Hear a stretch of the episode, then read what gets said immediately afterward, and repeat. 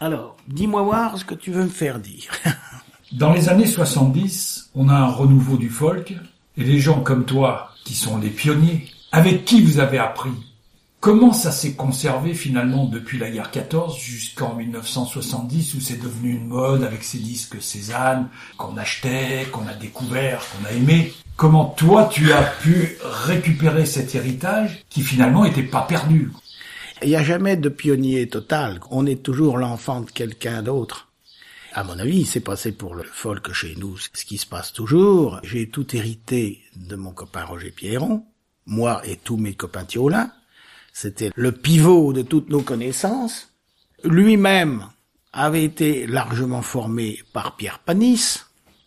On le retrouve encore aujourd'hui et par quelques lectures aussi, dont celle de Georges Le Sang, Lénel de la Salle et autres. C'est les gens qu'on n'a pas connus en direct, mais dont les textes nous ont portés, qui eux-mêmes avaient été sollicités par d'autres auparavant. C'est, la grande chaîne. La chaîne, par exemple, vers 1880, 1920, de tout le régionalisme, dans le Cher comme dans l'Indre, a été un moment important, avec des gens Baffier, des Hugues Lapère et autres, qu'on a quelquefois dénigré, nous. Un Hugues Lapère, on l'a traîné plus bas que terre, parce que Roger disait que, nous disait, et nous, jeunes, on voulait bien le croire, que c'était une vision un peu intellectuelle de la paysannerie. Il est vrai que lui, étant fils de paysan, il n'a pas ressenti les choses comme d'autres l'ont fait.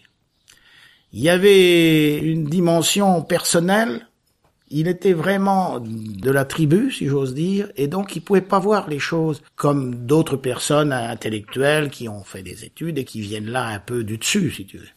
Lui, il était dedans.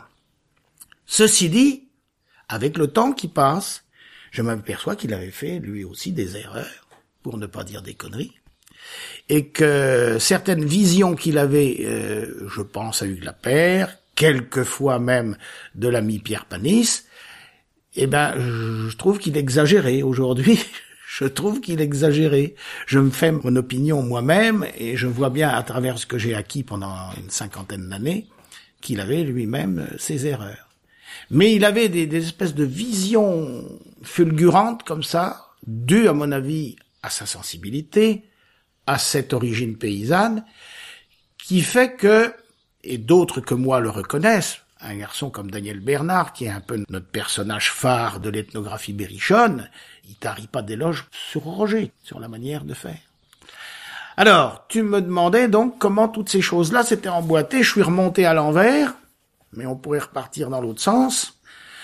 On peut quand même dire, et le fameux Daniel Bernard dont je viens de te parler l'a écrit, que Georges Sand était une ethnographe. Quand on fait une lecture moins littéraire et qu'on regarde tous les détails de phrases, c'est évident, évident qu'elle était une ethnographe et une bonne ethnographe, elle-même ayant été marquée par les Normands, par les Bretons, et peut-être encore quelques-uns d'autres qui me viennent pas à l'esprit. Et hier, j'ai relu les maîtres sonneurs pour la randonnée, puis comme on a l'expo, cherche des trucs sur les enfants, donc j'ai relu La Petite Fadette, et dans la préface de La Petite Fadette, elle a des condensés des phrases. Je veux les écrire, et je voulais les mettre sur ma voiture. Pendant un moment, je mettais des trucs sur ma voiture, ça faisait un espèce de chronique, tu vois, dans la rue, puis je l'ai plus refait après. J'avais plus la même voiture. Mais elle dit des choses, elle a tout pigé, hein. Et rien n'a changé. Au bout du compte, rien n'a changé. Les maîtres l'autre jour, on l'a fait. Chaque coin du chemin, je sais pas s'il parle aux autres, mais moi qui, qui le connais bien, puis que le relis, je crois que c'est la douzième fois que je le relis. Tout, tout, tout. À chaque fois que je le relis, je retrouve des expressions, des manières de construire la phrase, des, des tournures et tout ça, qui, qui sont. Alors, c'est très curieux parce qu'on a dit qu'elle avait inventé une langue nouvelle. C'est un peu ça, sans, sans rien renier, parce que en même temps, quand j'entends, quand je lis, j'entends parler des gens, encore quelques personnes aujourd'hui, de cette façon-là, quoi.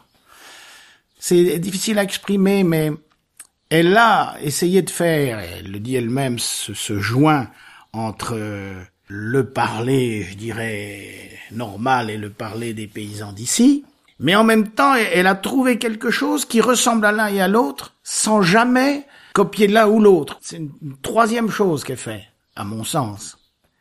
Et l'autre jour, je me suis fait avoir les lettres de Sylvain Bonnat. Elle écrit un, un bouquin à la place du paysan. Mais j'ai toujours cru que c'était un paysan lettré qui avait écrit, si tu veux.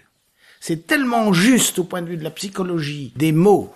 C'est tellement juste. Et puis un jour, je parle de ça à une de mes copines qui est une sandienne reconnue. Elle me dit, mais non, mais non, non. C'est Georges Sand qui l'a écrit. C'est elle qui parle. Je m'étais fait piéger, quoi. Je m'étais fait piéger bien comme il faut. C'est une sacrée bonne femme, c'est vrai. C'était aussi l'époque qui voulait ça. Parce qu'un garçon comme Lénel de la Salle, dans son petit coin tout seul, comme elle le dit elle-même dans la préface du, bouquin qui est paru après sa mort, à Lénel de la Salle, c'était un garçon discret, mais qui était d'une sensibilité et, et d'un rapport à ses voisins paysans tel que rien ne lui échappait, quoi. Rien ne lui échappait. Et ces deux bouquins, je les relis à chaque fois. Je vois tous les détails, l'étude, tant psychologique que dans, le détail matériel de tous nos paysans du Sud, au moins, au moins ceux du Sud de l'Indre. Parce qu'il est vrai que si tous ces paysans ont vécu pareillement, il y avait quand même des, nuances, ne serait-ce que dans le parler, des nuances assez marquées entre le nord du Berry et puis le sud. C'est l'évidence. L'aînel de la salle a, a été de ceux-là. Mais bien d'autres qui sont moins connus. Je découvre en ce moment un homme qui s'appelait en réalité Charles Martin Rousselet, qui s'était fait nommer au nom de plume de Pierre Vermont.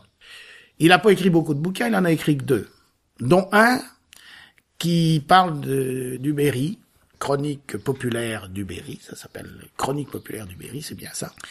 Il est né en 1798, donc c'est quand même la fin, l'extrême fin du XVIIIe siècle, et il est mort seulement en 1840. Donc il n'a pas vécu longtemps, il n'a pas pu faire des choses remarquables. Il était, à mon avis, de la même veine que Sand, ou dans l'Allier, par exemple, le fameux Achille Allier, c'était des gens romantiques, certes, avec une vision bien spécifique de leur époque, mais il était intéressé par tous ces gens-là. Il dessinait, d'après ce qu'il nous dit, parce qu'on n'a rien retrouvé de lui. Je fais quelques petites recherches en ce moment, et j'aimerais bien en trouver davantage sur Pierre Vermont. Il dessinait, comme il le dit, et il écrivait sur cette période. Peut-être que Sand l'a connu. Ils se sont peut-être connus comme jeunes euh, écrivains mérichons à Paris.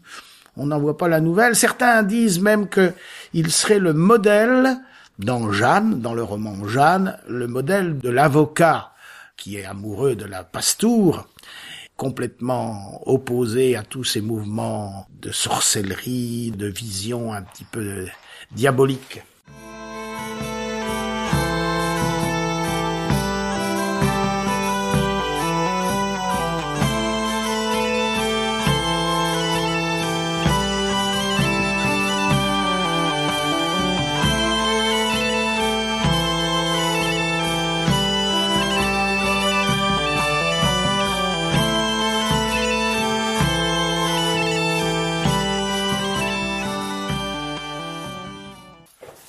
Repose-moi ta question parce que tu me disais comment, comment, je fais des digressions puis comment. Finalement, on est un héritier. Oui, c'est tout à fait ça. On hérite les uns des autres, un peu comme dans une famille. Ça, c'est la famille de, de pensée, si j'ose dire. Quelle vie j'aurais pu avoir sans la rencontre avec Roger Pierron? Je me pose quelquefois la question. Ça a orienté toute ma vie au bout du compte, et celle des miens autour, puisque au bout du compte, euh, aujourd'hui, les Tournadinières, c'est ma fille et une de ses copines qui en prennent la direction. Et puis son frère aussi, puis quelques-uns d'autres autour, les jeunes. Donc, ça s'hérite encore. Alors, ça s'hérite au niveau du fonctionnement, aussi un petit peu au niveau des connaissances, mais on sent bien qu'ils auront encore à apprendre et que pour eux ce sera plus difficile et sans doute un peu plus livresque parce que bien évidemment la source se tarit. On a beau se dire parfois qu'il y a encore des choses à récolter, et c'est vrai qu'il y en a, mais c'est de plus en plus difficile. Il se passe quand même un phénomène que je trouve intéressant, et mon gendre Romain Persona en est un exemple, c'est un, garçon qui a une trentaine d'années, et qui depuis l'âge de 14 ans enregistre, empile les notes il a des dizaines et des dizaines de classeurs. Pour ne rien en faire totalement dans l'instant, mais j'imagine qu'il y aurait là des compléments à ce qu'ont écrit les autres depuis 150 ans, et aussi des choses nouvelles. Alors, on, on va se dire, mais comment, pratiquement 70 ans après la guerre, la dernière guerre, comment peut-il y avoir encore une mémoire paysanne dans une campagne qui est vouée aux, tracteurs, aux grosses bennes. Je crois qu'il y a eu une rupture. Il y a eu la période d'après-guerre où les gens ont complètement eu pour souci de vivre, pour simplifier, à la mode américaine. Mes propres parents, qui n'étaient pas paysans, mais qui avaient quelques petites bribes de mémoire collective, comme tout un chacun, mais étaient à 100 lieues de toutes ces préoccupations-là. Ils auraient aujourd'hui 110 ans bientôt. Mais certaines personnes qui ont aujourd'hui entre 60 et 80 ans ont tellement vécu avec intensité leur enfance et en ont été des mémoires si vives qu'aujourd'hui, ces gens-là vous racontent des faits précis, mais presque mieux que auraient pu le faire leurs parents. Parce qu'ils en sont un peu décalés, donc ils en connaissent un peu mieux la, euh, la valeur ou l'originalité. Pendant une certaine période, tant qu'ils ont été au travail, ils n'ont pas eu le temps de s'occuper de tout ça. Mais la vie d'aujourd'hui permet d'avoir la retraite, un certain confort de vie, une douceur de vivre qui permet les loisirs et à la mémoire de se libérer un petit peu. Ça, c'est quand même important. Et puis, c'est des gens qui aussi, par la radio, par la télévision, ont un brin de culture. Et donc, qui comprennent que ce dont ils sont dépositaires a de l'intérêt. Si bien que, curieusement, au moment où on pensait que tout allait s'oublier, eh bien, il y a encore d'assez jolies traces de mémoire à la deuxième génération. J'ai l'impression que c'est un phénomène intéressant. Et pour voir l'épaisseur des cahiers de Romain, eh ben, je me dis qu'il y a encore gros autre chose à noter. Et Romain, qui a 30 ans, parle Berrichon comme s'il avait vécu en 1870. Il dit lui-même qu'il a emmené son grand-père à l'école. Mais toi, tu es venu à la tradition populaire par la musique. Par le hasard par les aléas de la vie, parce que tout est comme ça au bout du compte. Plus je vieillis, plus je m'aperçois que tout va à la va comme je te pousse et qu'il n'y a pas forcément des volontés affirmées dans nos vies. Il y a la, la, reprise au bon, la reprise de la balle au bon dans certains cas. J'habitais dans un, dans un faubourg de Lignières, où les parents de Roger Pierron, quittant leur ferme, avaient acheté un petit bout de maison de deux pièces qui était déjà pour eux un confort notable. Donc, on était voisins, à 25 mètres les uns des autres. Roger, lui, avait déjà à cette époque-là, qu'on est dans les années 50, il avait déjà une certaine notoriété. Les Thiolins de Linière étaient un groupe vraiment fait, avec des statuts déposés, etc. Et Roger était connu un petit peu partout il cherchait à rassembler autour de lui la jeunesse. Donc il avait commencé par solliciter mon frère, et mon frère était déjà dans le groupe à cette époque-là, portant les premiers costumes, comme on dit aujourd'hui à la mode de Pierre Panis, des reconstitutions d'après-guerre, même d'avant, qui étaient plus ou moins intéressantes et qui ont été d'ailleurs rejetées à une certaine époque. Mais il fallait en passer par ce stade.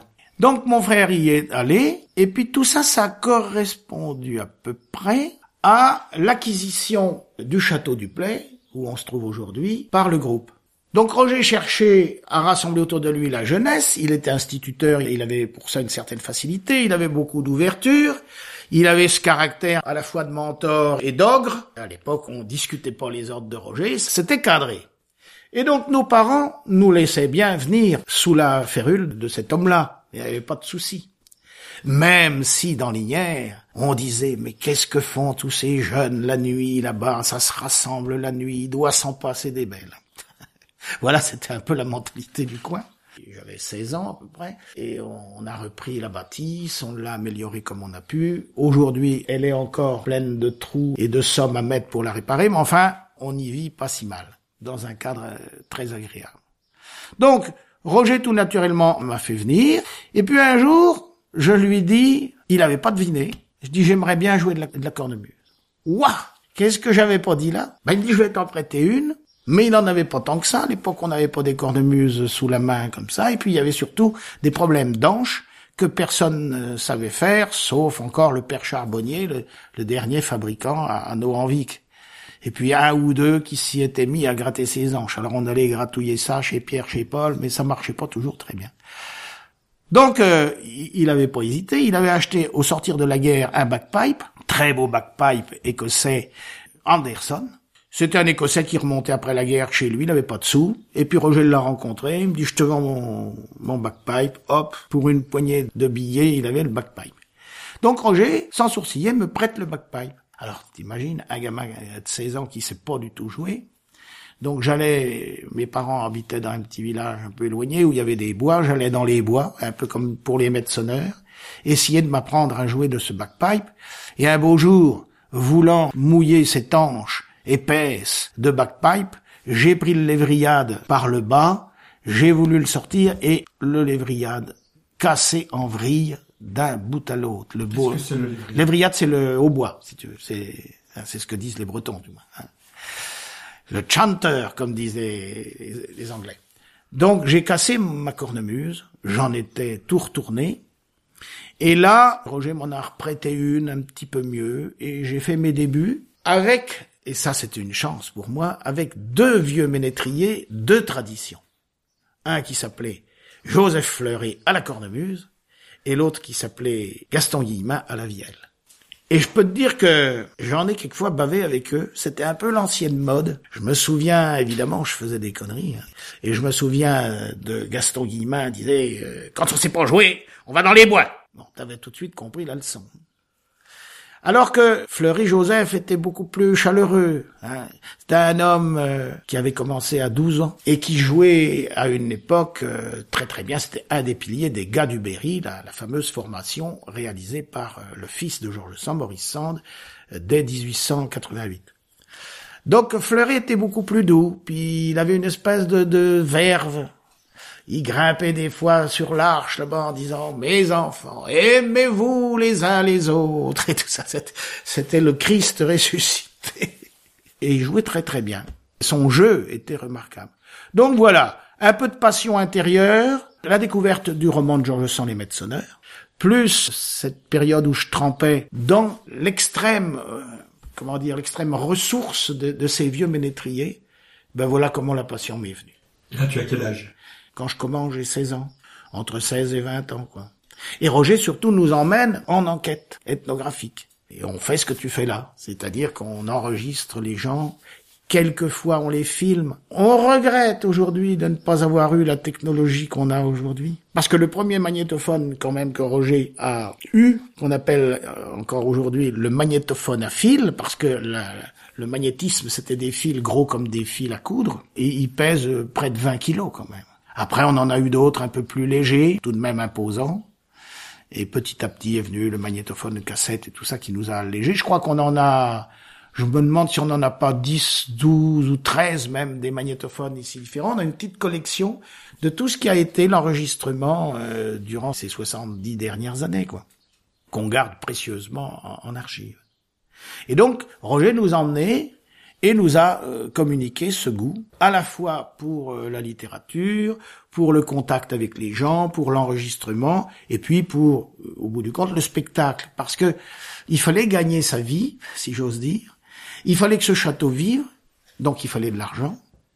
Et pour ça, à l'époque, le seul moyen, c'était ce qu'on appelait les sorties. Le groupe folklorique faisait à droite et à gauche des manifestations qui nous rapportaient quatre sous et qui permettaient de faire vivre la, baraque ou d'acquérir des éléments nouveaux de ce qui est aujourd'hui notre collection. Collection importante, quoi qu'on en dise. Collection dont on se pose quelquefois avec d'autres copains qui ont eu la même démarche dans le Sancerrois, dans l'Indre, il y avait à cette époque-là, au sortir de la guerre, plusieurs groupes folkloriques qui petit à petit ont eu la même démarche de collectionneurs, de collecteurs, et qui ont acquis aussi bien dans ce qu'on appelle aujourd'hui le patrimoine immatériel que dans le patrimoine matériel, des collections qui sont pas uniques, hein, on, les retrouve dans toute la France, dans toutes les provinces, mais qui sont quand même une belle trace de la vie traditionnelle.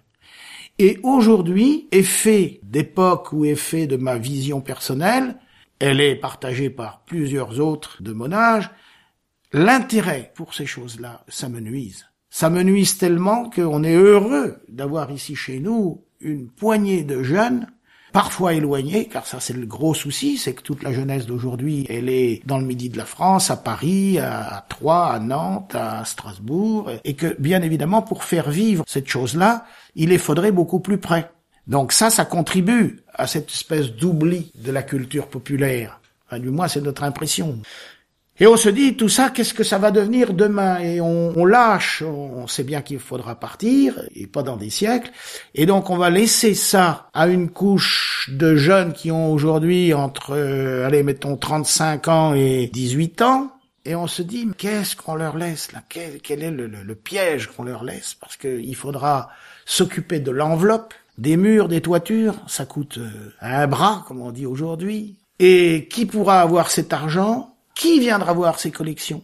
Alors on vit dans l'espérance, dans l'espérance d'un temps où peut-être, saoulé d'autres euh, situations, on s'intéressera à ça. En ce moment, par exemple, le château du Play est siège social d'une autre association qui s'appelle l'Union des ressources génétiques du Centre Val-de-Loire. On a deux ingénieurs agronomes à notre aide et on essaye de faire en sorte de conserver, de préserver, de valoriser aussi des ressources génétiques qui sont l'héritage direct de ces classes paysannes euh, des 100 dernières années. quoi.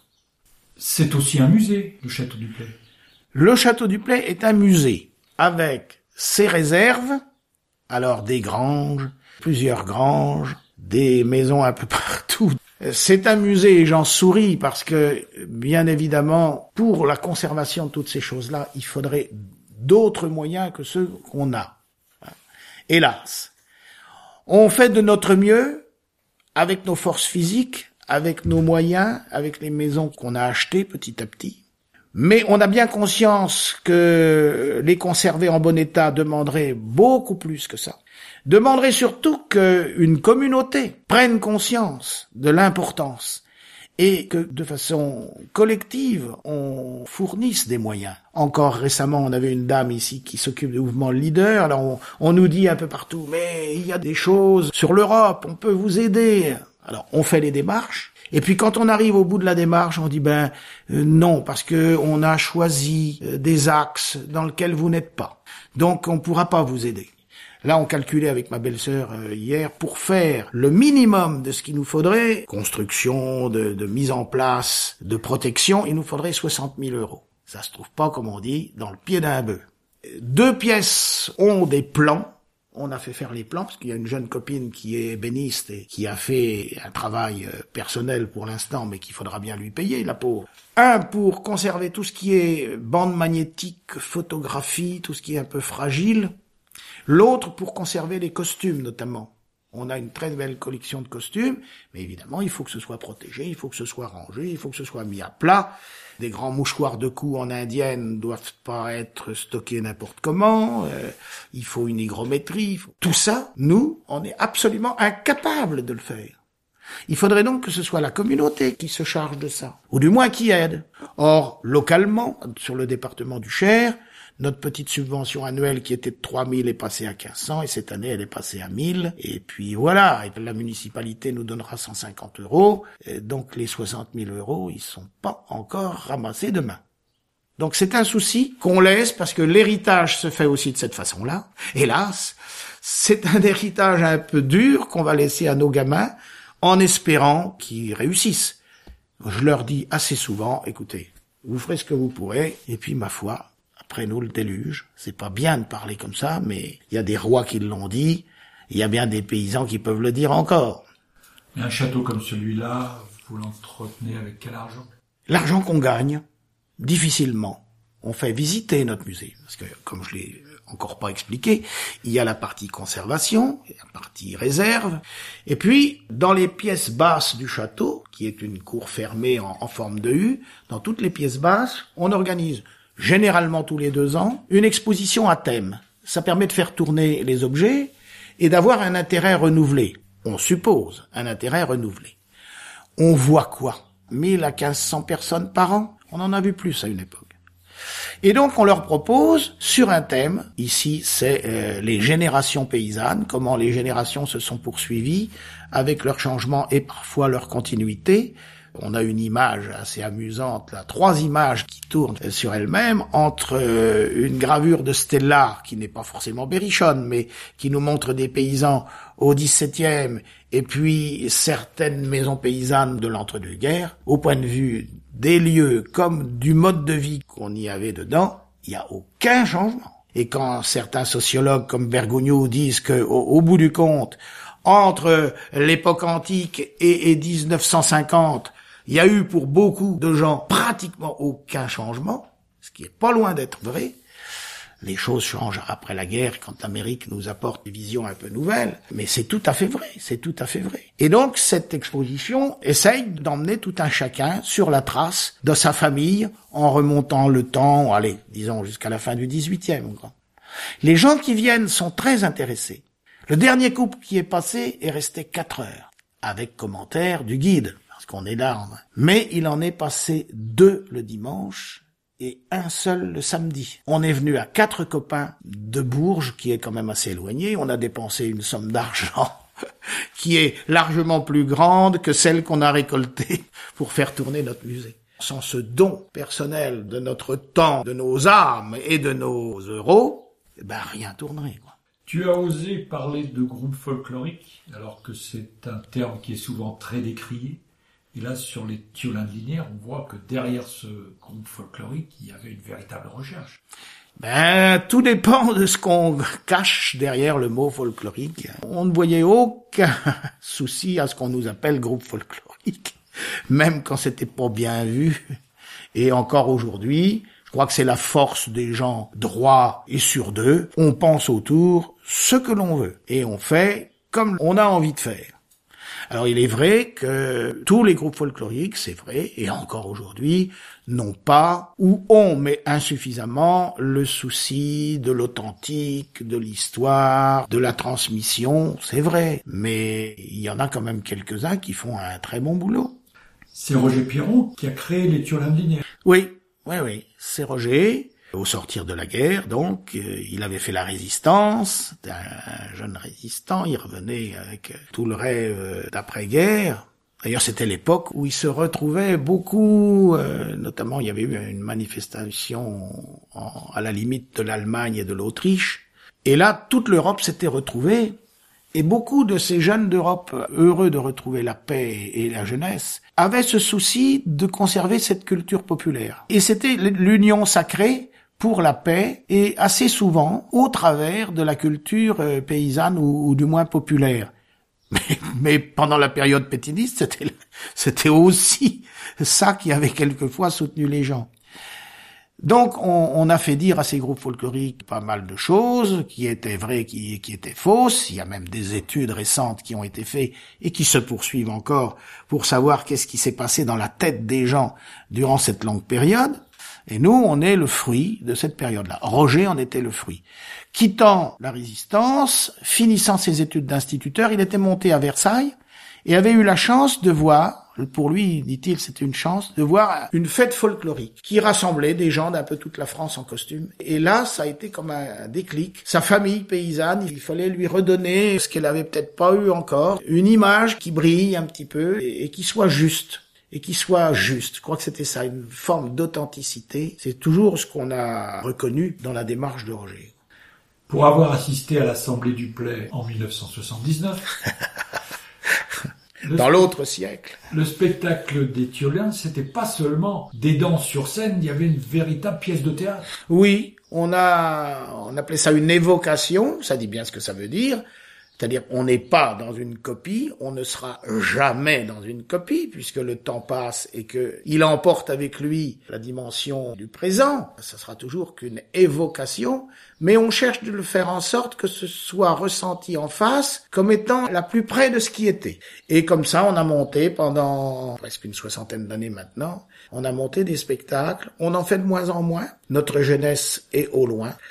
Parce que les jeunes ont vieilli, que leur force diminue un petit peu, et qu'il est venu un temps où j'ai, j'ai jeté le manche après la cognée, comme on dit. J'ai dit, allez, c'est plus possible d'avoir des répétitions trop... Il fallait répéter, il fallait chercher les costumes, il fallait faire des recherches en archives pour que le thème évoqué ait le plus de, de, réalité, d'authenticité possible. C'était devenu un peu compliqué. Trop d'éloignement. On se trouve, nous, en Berry, sur la diagonale du vide, comme on dit quelquefois en France.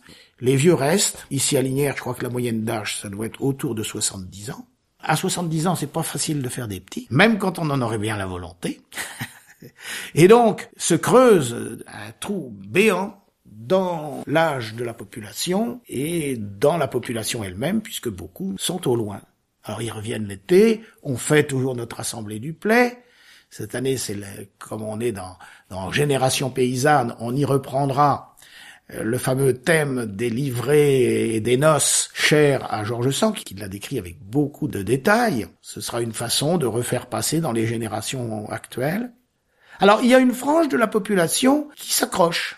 Je dirais, en gros, c'est une frange qui a la connaissance, qu'on pourrait de façon un petit peu rapide dire d'intellectuels, souvent des étrangers, les plus grands remerciements ou les plus grandes congratulations de ces temps-là, c'est les Anglais ou les Américains ou les Hollandais qui nous les font. C'est pas les gens du pays forcément. Ouvrez la porte, ouvrez, Françoise à vous présenter, et la mignonne, laissez-nous rentrer.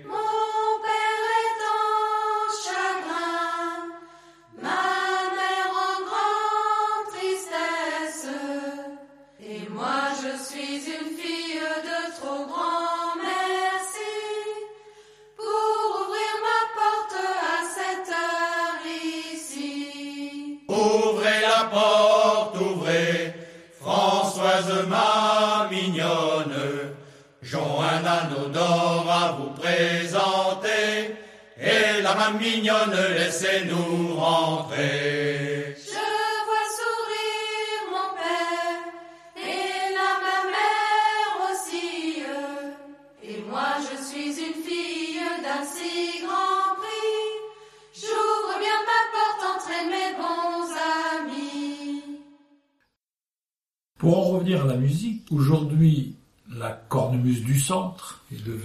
Quasiment hégémonique. Tu nous parles que tu as commencé sur une cornemuse écossaise. Comment c'en est venu à ce que la cornemuse du centre soit devenue la cornemuse de référence, finalement?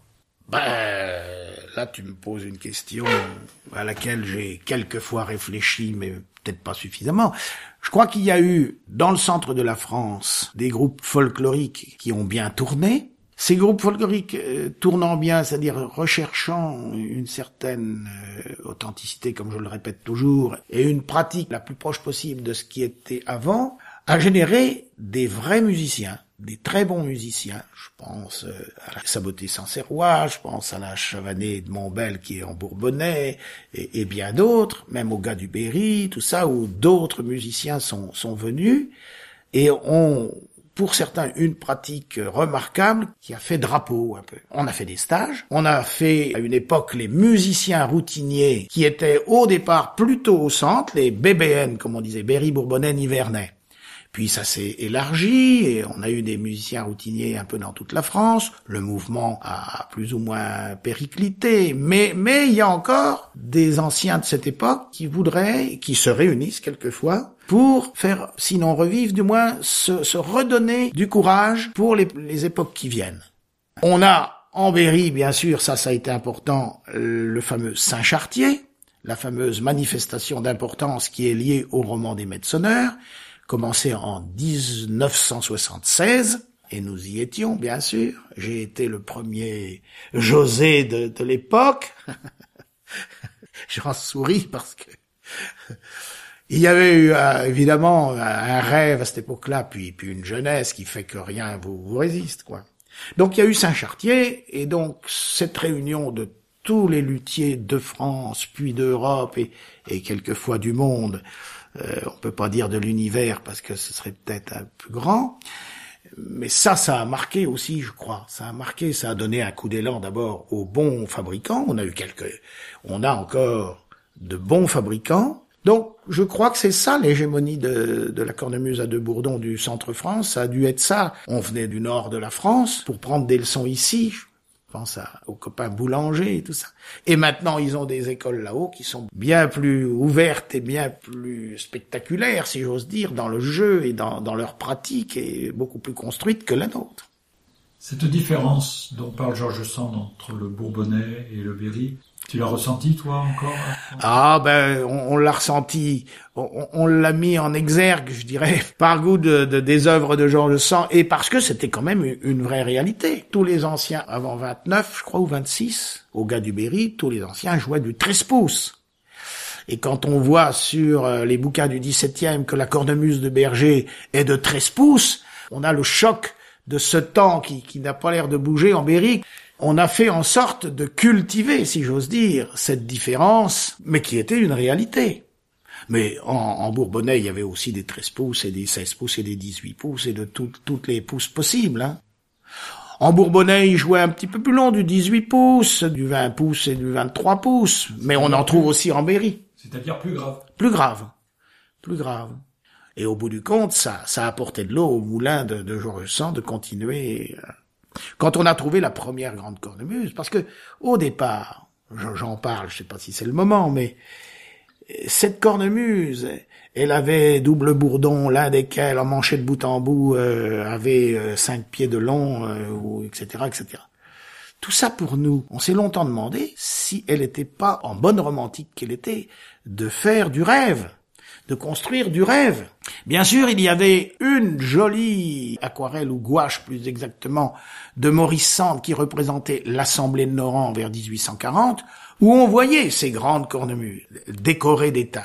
On les voyait bien sur cette gravure, mais mais quand même, il avait fait une telle erreur en mettant deux bourdons d'épaule et un bourdon parallèle au, bois sur le devant qu'on se disait, attends, là, c'est peut-être bien un petit peu quand même de la fantaisie. On n'était pas sûr, nous, et on connaissait pas. On avait hérité, Roger avait hérité, tout de suite après-guerre, d'une cornemuse d'un de ses copains, qui avait été trouvée ici à, allez, mettons 15 kilomètres, au bois d'Abert. Le bois d'Abert qui était au 18e, la séparation entre le Bourbonnais et le Berry. En fait, le Bourbonnais montait très très haut. Dans ce qu'on considère aujourd'hui le Berry, il y a une large partie du Bourbonnais de l'Ancien Régime. Et à 15 kilomètres, là où on a retrouvé cette petite cornemuse de 13 pouces, je pense, incrustée d'étain, c'était déjà un peu le Bourbonnais. Ce copain avait dit à Roger, je te la prête. Si je ne reviens pas, elle sera à toi. Le pauvre est mort dans les îles et la cornemuse est restée chez les Tiolins. Alors, il y avait cette notion d'instrument décoré, à la mode de ce que disait Georges Sand, mais on n'avait jamais vu de grande. Or, un jour, un copain antiquaire, lié à Christiane euh, Sand, d'ailleurs, euh, qui était l'héritière, la dernière héritière qui vient de disparaître, d'ailleurs, de la famille Sand, nous dit, venez voir, les gars, j'ai trouvé quelque chose qui va vous intéresser. On s'en va en Bourbonnais, sur les terres aujourd'hui de la Chavanée de Montbel, à Château-sur-Allier, au Verdre très exactement. Et là, qu'est-ce qu'on voit? La première grande cornemuse qu'on n'avait jamais vue. Et il nous la vend. Roger avait cassé sa tirelire d'instituteur pour pouvoir l'acquérir.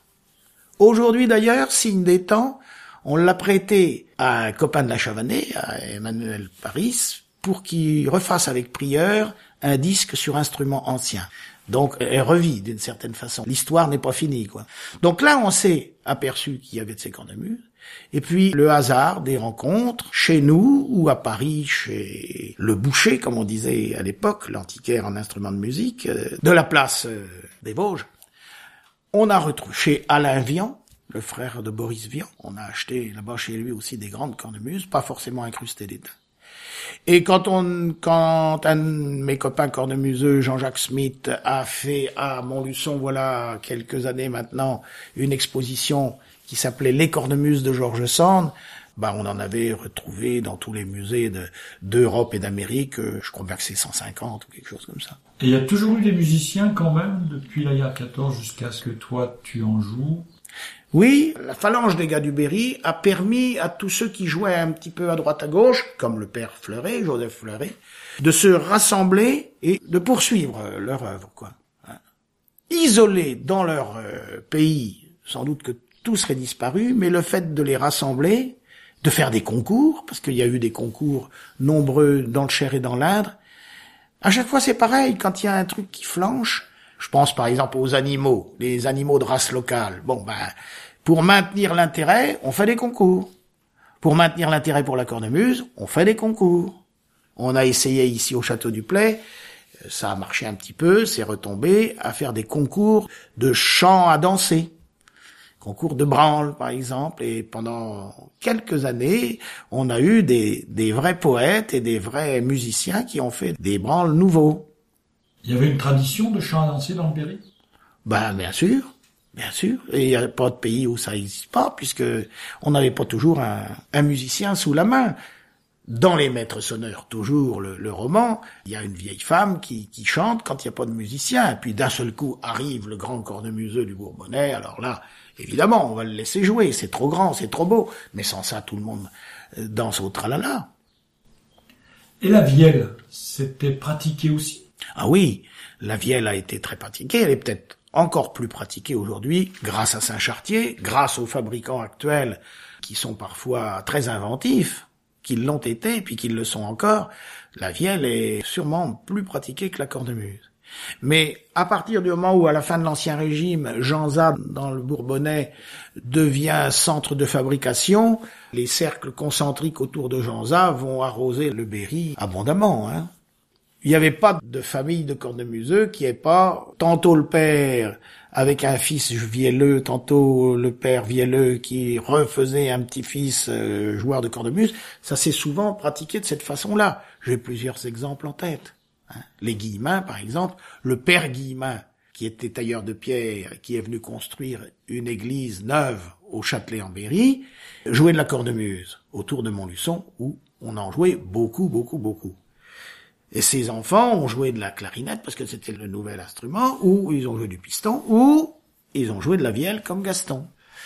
Et ils se sont mis à jouer père et fils ensemble.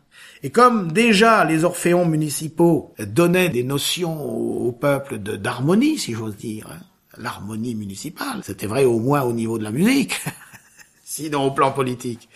Eh bien, Gaston a eu l'oreille, et puis sans doute aussi un sentiment personnel, de vouloir harmoniser.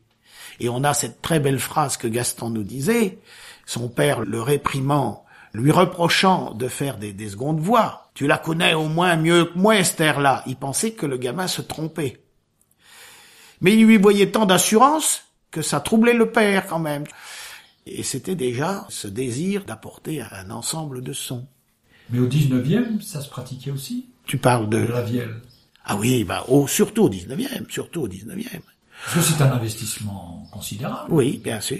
Mais il y a beaucoup de gens qui se la faisaient.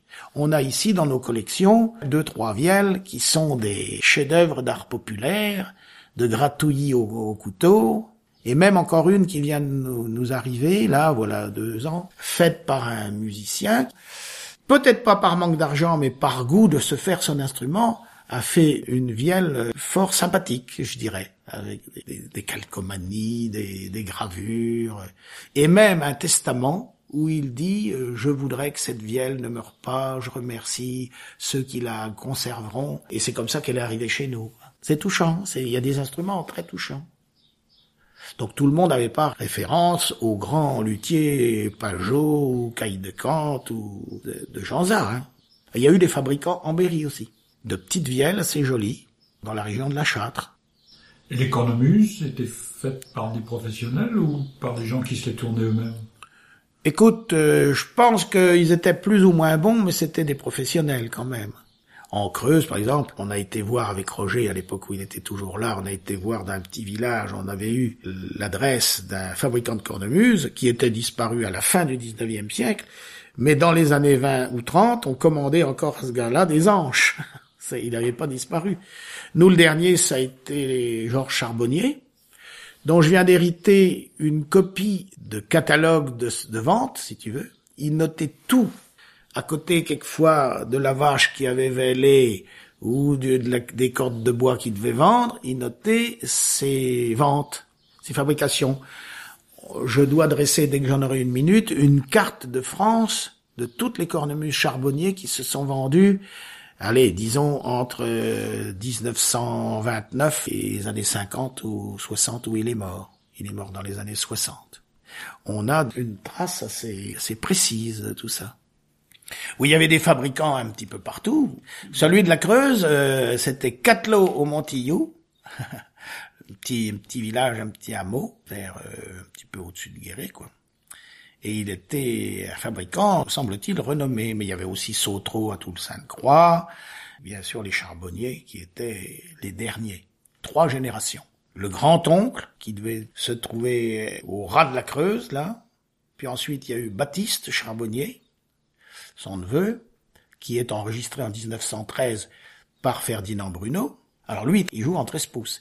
Et c'est assez amusant parce qu'en 2013, j'ai fait un duo Jean-Baptiste Charbonnier Bodiment, chacun sur notre 13 pouces, et ça marchait impeccable. Enfin, pas trop mal, disons. Et après, il y a eu son fils, Georges, qui a continué jusque dans les années 60. J'ai même pas pu aller à son enterrement parce que j'étais à Paris étudiant à cette époque-là. Mais Roger m'avait envoyé une lettre magnifique où il ne me dit jamais que Georges est mort, mais bien sûr, je l'ai compris dans l'ocre de la petite chapelle de Vic, très très belle fresque médiévale. Il m'avait fait une lettre magnifique que j'arrive pas à retrouver. Par contre, je voudrais bien essayer de faire cette carte et sa fille doit me passer des quantités de photos de, cette famille-là. Il y aurait un petit document à faire. Quoi. Il y a encore beaucoup à faire sur la cornemuse. Enfin, des bricoles au moins. Alors sur les arts et traditions populaires, quand on commence, on n'a jamais fini, parce qu'il y a la poterie, il y a les charrues, il y a les animaux, il y a les costumes. C'est infini, c'est infini. C'est pour ça que à la fois on est parfois usé par la variété des sujets amenés à bien, et en même temps, il y a toujours du nouveau. Mon rêve, un de mes rêves, ce serait de produire justement, avant de mourir, des petites plaquettes qui épuisent la connaissance d'un sujet en un temps donné. Là, par exemple, j'en ai un en tête, c'est la fromentée. La fromentée, c'est quelque chose qui s'est fait dans toute la France et dans toute l'Europe. Avant l'arrivée de la pomme de terre, tout un chacun mangeait des céréales. donc il y avait des gens qui faisaient de la polenta, d'autres qui faisaient du, du ou d'autres qui faisaient, comment ça s'appelait là-bas en, Écosse euh, Furmity. À une époque, ça s'appelait Furmity, paraît-il, en Écosse, qui serait à rassembler de fromenté, Furmity, fromenté, enfin bon, qui est tout simplement du blé qu'on faisait bouillir dans du lait ou dans de l'eau, enfin voilà, c'était des bouillies. Et chacun mangeait ça à longueur de semaines, de mois et d'années quand il avait de la chance d'avoir du blé. On a fait des petites enquêtes là-dessus euh, à une époque. On avait même commencé avec Roger à produire un livre, le premier d'une série que nous espérons longue, avait dit notre copain euh, Jean-Louis Boncoeur, qui était notre président d'honneur à l'époque. Manque de peau, il y a eu qu'un seul bouquin. on y parlait de la fromentée et de ce qu'on avait recueilli, surtout pendant la guerre, parce que pendant la guerre, si tu veux, quand il y avait des difficultés, ben, tout le monde retrouvait la tradition on faisait généralement cuire le blé dans de l'eau, puis il gonflait. On le mettait sécher dans le four quand on faisait le pain, il séchait. Et là, grâce à des mortiers de pierre ou de bois, puisqu'on en a même retrouvé un en bois, et on a retrouvé un texte qui parle de ces mortiers en bois, eh ben les gens écrasaient, ils faisaient une espèce de farine, on dirait aujourd'hui des flocons de blé, et on faisait bouillir ça dans du lait. On pouvait casser un œuf, on pouvait mettre un peu de farine pour faire une sorte de crème anglaise. Et les gens bouffaient ça, on portait ça au champ. Non, les Tiolins s'y sont remis. Voilà, bien des années. Roger était toujours là. C'était lui qui avait réinventé ça. Puis, il y a une copine qui l'a fait un peu évoluer, puis ma femme l'a fait un peu évoluer. Si bien qu'aujourd'hui, pour que les gens le mangent plus facilement qu'à la cuillère, on le passe au four, et ça fait une sorte de gâteau qu'on a amélioré, mis euh, du raisin sec, des raisins de Corinque, comme disait le père de Roger, des raisins de Corinque. Et ça donne quelque chose de fort appétissant et à chaque fois qu'on a une réunion, comme vendredi dernier ici, on a fait deux grands plats de fromenté qui ont tout disparu. Euh, j'aimerais que les gens euh, sachent ce que c'est et puis pourquoi pas se mettre à en refaire. On y a mis dans les dernières de la goutte de parmin. Alors ça aussi, c'est une chose qui concerne l'ethnographie, hein, au bout du compte le manger. Il y avait jadis, Lénel de la Salle en parle et quelques-uns d'autres, même Olivier de Serres, au XVIe, parle des parmins. C'est une sorte de poire qui ressemble à une pomme. Lénel de la Salle disait même que si on plantait des pépins de parmin, on savait pas ce que ça allait donner. Ça pouvait donner des poires ou des pommes. Il paraît que scientifiquement c'est pas possible. Cette poire parmin, dure, immangeable, mais qui une fois blétie peut être écrasée, donnait un cidre un poiré fort goûteux qu'ils appelaient ici localement le vin de Pormain et 20 per main vaut du brandevin, vaut de la goutte, et c'est vrai que ça saoulait pas mal. Alors on s'est remis avec un copain à en faire cette année, et on a fait de la goutte, et on a même fait du vinaigre, parce que c'est tourné sans qu'on le veuille. Et on, on parfume notre fromenté depuis cette année avec de la goutte de peppermint. Et tout ça, il faut que les gens le sachent, parce que peut-être qu'il y aura trois ou quatre personnes qui un jour se régaleront de ça. Les pâtissiers de Linière sont pas tentés? Ben, il y a plus de pâtissiers à Linière. Eh oui. Puis il faut qu'ils le sachent. Donc il faut qu'on fasse notre petit bouquin. Ça, c'est le rôle de l'URGC. Je ne sais pas si j'en ai parlé, mais je suis momentanément président d'une association régionale qui s'appelle l'Union des ressources génétiques du Centre Val-de-Loire. Donc ça a commencé ici, en 2001, au Château du Play, qui reste le siège social. Avec le temps et le travail de beaucoup d'associations, on est une quarantaine d'associations, qui essaye de préserver tout ce qui est variété légumière et potagère ainsi que animale. Donc c'est aussi une façon de faire des traditions populaires et du folklore. Ce que tu fais là, c'est un de mes rêves plus ou moins aboutis. Je voulais le faire aboutir au niveau du parler. On avait en un temps émis à Bourges le désir, avec quelques copains, d'aller enregistrer encore, mais de moins en moins, hélas, des vrais témoins, des vrais locuteurs et de faire un espèce de glossaire sonore, comme on fait en Berry par exemple. Il y a un truc qui s'appelle Cyclique, qui est fait par la région centre. Tous les films euh, des familles qui sont versés, on a versé les nôtres, nos films aussi, à Issoudun, et qui est mis sur Internet, et tu t'en vas et tu vois tous les films de toutes les familles que tu n'aurais jamais pu voir avant. On voyait la même chose pour le parler, ce qui est assez compliqué parce que il y a tellement de parlers différents. Une fois que tu as compris ça, comment le faire apparaître sous la forme d'un bouquin En plus, dans le langage, seul l'enregistrement peut le transcrire. Parce que c'est vrai que quand on lit le latin, on s'imagine bien que ça ne se prononçait pas comme on le lit aujourd'hui. Et j'ai là un regret éternel. On avait parmi nos amis une dame qui était au CNRS, Pierrette Dubuisson, qui a fait, durant sa vie, trois énormes bouquins qui s'appellent l'Atlas linguistique du centre. Donc, méthode, d'enquête, cartes, dessins. Pierrette s'est fait tuer sur le bord de la route en sortant de son chemin de maison. Bon. On savait qu'elle utilisait les bandes magnétiques. On se trouvait à l'époque 1913, 2013, Ferdinand Bruno et tout ça, on avait en tête que ces histoires d'enregistrement et, on s'est dit on va bien trouver les bandes magnétiques de Pierrette. Sauf que Pierrette, t'es sûrement au courant, parce qu'ils ont tous pratiqué au CNRS de cette façon-là. Pierrette, enregistrée, rentrait dans son foyer, transcrivait phonétiquement parce que pour elle c'était la sécurité, euh, la science qui devait passer par là et être transcrit sur ses bouquins, puis s'empêcher d'effacer les centaines de personnes. Et quand tu me dis que la bande magnétique c'est la voix, t'imagines le regret qu'on peut avoir. Tous ces gens qui ont parlé depuis la Sologne jusqu'au Bourbonnais, qu'elle a enregistré tout ça, des, des heures de parler magnifiques sont partis en fumée. Peut-être qu'elle n'avait qu'une seule cassette. Elle avait qu'une seule cassette. Elle avait qu'une seule cassette. Alors on en rigole aujourd'hui. Moi je me replonge dans ce qu'on a fait avec Roger dans nos débuts. Ça coûtait cher, les grosses bandes comme ça. Et puis Roger, il ne niait pas. Au début, c'était une manière de conserver la mémoire. On n'aurait pas pu peut-être retenir toutes les nuances de chant et tout ça. Quand on voulait redonner pour nos spectacles une chanson à peu près correcte, tu pouvais réécouter ta bande. Si tu l'avais uniquement dans ta mémoire, va donc garder ça. Donc au début, quand on faisait nos bandes magnétiques, c'était uniquement, uniquement pour pouvoir retranscrire au plus près et s'en servir, et s'en servir. Alors, les arrêts de tradition populaire, c'était le métier qui te coûtait des sous, je suppose. Et ton métier, c'était? Moi, j'étais prof d'art plastique. Ouais.